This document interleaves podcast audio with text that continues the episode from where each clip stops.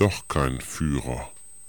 Zum ersten Mal wurde Karl Theodor Maria Nikolaus Johann Jakob Philipp Franz Josef Silvester Freiherr von und zu Guttenberg im Posten und Institutionenschach 2009 der Öffentlichkeit bekannt als bemerkenswert junger und Dynamischer Wirtschaftsminister. Sicher im Krisenjahr keine angenehme und leichte Aufgabe, doch gelang es im allgemeinen Herumwursteln der bürgerlichen Schadenbegrenzungspolitik eine gute Figur zu machen. Und wirklich, Populismus konnte man dem gefühlt freidemokratischen Freiherrn nun wirklich nicht vorwerfen, wandte er sich doch nachdrücklich gegen staatliche Spendierhosen für gescheiterte Krisenverlierer, und seien es auch Großkonzerne wie Opel oder Karstadt. Dieser Aufruf zu fiskalischer Besonnenheit wurde zu Guttenberg dann in einem Akt quasi sekundären Populismus doch noch zur glücklichen Fügung auf seinem Weg in die Herzen und an die Spitze Seit diesem seinem ersten Ministeramt schon musste man sich an Fotografen und Kameramänner gewöhnen, die den Baron mit den pastellfarbenen Krawatten am liebsten kriechend aus der Froschperspektive umschweifen, womit er offenbar keine Probleme hat.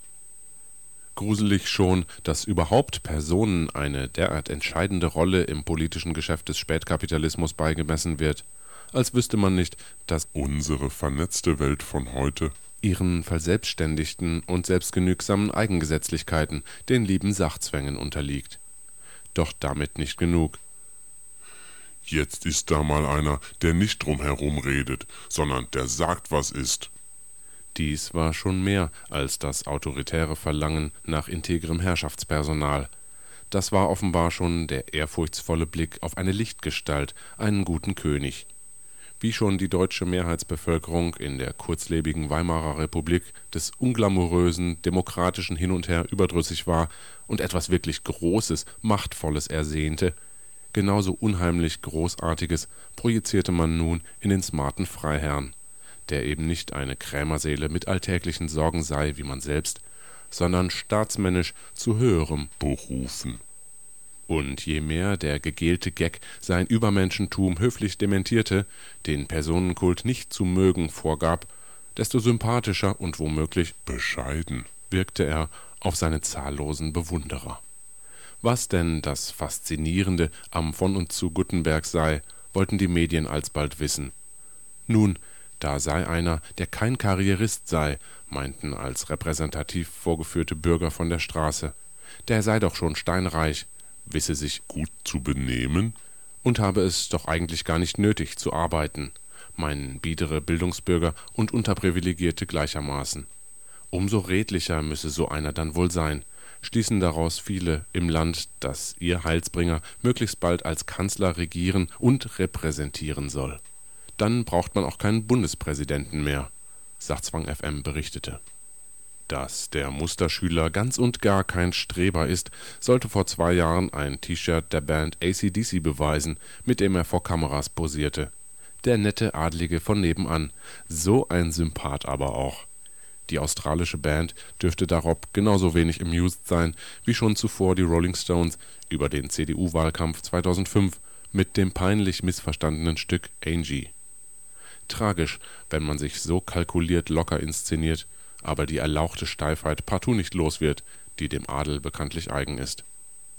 Level 2 der harten Schule, durch die der Gewinnertyp nach dem Job als Wirtschaftskrisenminister gehen musste, war das sogenannte Verteidigungsministerium.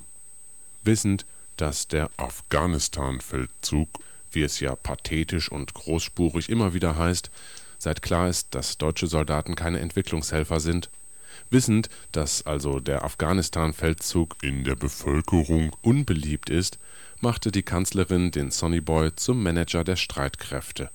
Doppelt clever, denn erstens galt es, Guttenbergs ungebrochene Popularität in Schach zu halten, zweitens das Image des unbeliebten Armeeeinsatzes aufzupolieren.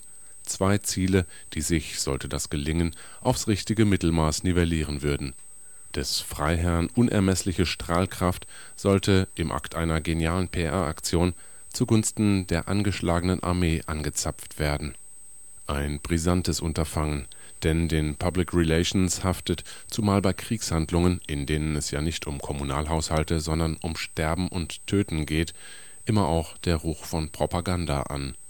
Ein Schuft, wer denkt, da solle die Bevölkerung an Kriegsführung gewöhnt werden. Einem Verteidigungsminister gewordenen wandelnden Rasierwasser stehen freilich nicht nur Charme und Eloquenz ganz gut, da ist auch Schneid gefragt. Einer, der sagt, was ist. Doch obwohl alle den Baron dafür loben, dass er den bewaffneten Konflikt, die kriegsähnlichen Auseinandersetzungen auch einen Krieg nennt, darf man das Verteidigungsministerium nicht Kriegsministerium nennen, den Verteidigungsminister nicht Kriegsminister. Dass es der Bundeswehr nicht um Landesverteidigung gegen wen auch immer geht, ist ohnehin allgemein bekannt, auch wenn von einem Amtsvorgänger das Bonmot überliefert ist, Deutschland werde am Hindukusch verteidigt. Wenn es auch eher um Krieg als um Landesverteidigung gehen mag, so ist von und zu Guttenberg immerhin Selbstverteidigungsminister. wie seine politischen Gegner angesichts diverser Skandale, Untersuchungsausschüsse und Affären seit längerem schon unken in der Tat könnte sich das Leben des allzeit gefassten Erfolgsmenschen binnen Kürze in einen paranoiden Albtraum der Marke Truman Show wandeln. Wie sehr das Trennungsgebot zwischen seriöser Politik und pathetischer Demagogie mittlerweile auf den Hund gekommen ist, und das 65 Jahre nach Ende des Zweiten Weltkriegs, davon bekam man im April 2010 einen telegenen Vorgeschmack. Einer meiner kleinen Töchter, der ich versuchte, meine Trauer zu erklären, fragte mich, ob die drei jungen Männer tapfere Helden unseres Landes gewesen seien und ob sie stolz auf sie sein dürfte. Jeder dachte jetzt, natürlich sei das Unfug, aber ich habe beide Fragen nicht politisch, sondern einfach mit Ja beantwortet. Über die lächerliche, aber auf deutsche Wählerinnen und Wähler offenbar imposant wirkende Talkshow-Safari ins Bürgerkriegsgebiet vor ein paar Wochen wollen wir sogar schweigen. Merkwürdig, dass ein nennenswerter Popularitätsverlust wirklich erst mit der schwer zu überbietenden Peinlichkeit eintritt, dass der eloquente Musterschüler und gut gekleidete Poseur seine juristische Doktorarbeit mit etlichen abgeschriebenen Stellen in publizierbare Form gebracht haben soll Angesprochen auf die nun offen ersichtliche Schmach, lässt sein Büro verlauten, der Minister werde die Vorwürfe prüfen, obwohl sie doch abstrus seien. Vielleicht seien vereinzelt Fußnoten nicht oder nicht korrekt gesetzt worden, versucht er diejenigen seiner Bewunderer zu beruhigen, die über akademische Bräuche nicht so genau Bescheid wissen. Er muss ja die Vorwürfe zurückweisen wie es in jener diplomatisch-journalistischen Sprache der Undialektik heißt, um die ehrenrührigen Tatsachen schlicht abzustreiten. Des Freiherrn Fans, am Stammtisch ebenso wie im Salon, sind durchaus der Gefahr gewahr, dass dem strahlenden Helden nun droht, den honorigen Doktortitel zu verlieren. Vielleicht hat Guttenberg beim trickreichen Anfertigen seiner Dissertation einfach vergessen, dass der akademische Titel ihm, im Gegensatz zum vererbten Adelstitel, auch wieder aberkannt werden kann. Den gibt's nicht geschenkt. Auch wenn dem ACDC-Freiherrn schlimmsten bzw. bestenfalls die Doktorwürde aberkannt wird, die Schmach bzw. Schadenfreude wäre wohl grenzenlos, muss er sich keine Sorgen machen. Ist das Volk nur bei Laune, vergibt es auch gönnerhaft kleine Laster und Fehltritte. Davon konnte sich schon Bischöfin Margot Käßmann vor genau einem Jahr überzeugen. Auf einen echten Doktortitel wird der Emporkömmling der ja eigentlich qua Geburt schon ziemlich oben war, nicht verzichten müssen. Die Ehrendoktorwürde irgendeines rechtsliberalen Thinktanks oder einer dubiosen Adelslobby wird doch wohl noch herausspringen. Als sicher kann dennoch angenommen werden, dass Gutenberg beschädigt aus der Affäre hervorgeht, wie man so schön sagt.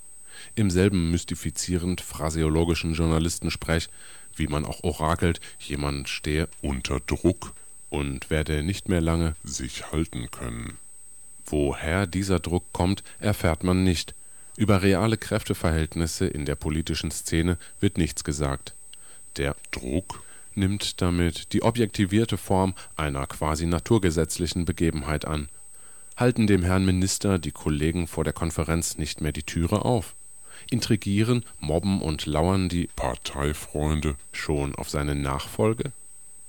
Karl Theodor Maria Nikolaus Johann Jakob usw. Guttenberg war nicht nur Stoltenberg mit dunklen Haaren, Es war der erste deutsche Verteidigungsminister, der jünger ist als Dr. Indoktrinator. Dr. Indoktrinator, der seinen zweifelhaften Titel übrigens auch auf unlauterem Wege erschlichen hat und daraus aber keinen Hehl macht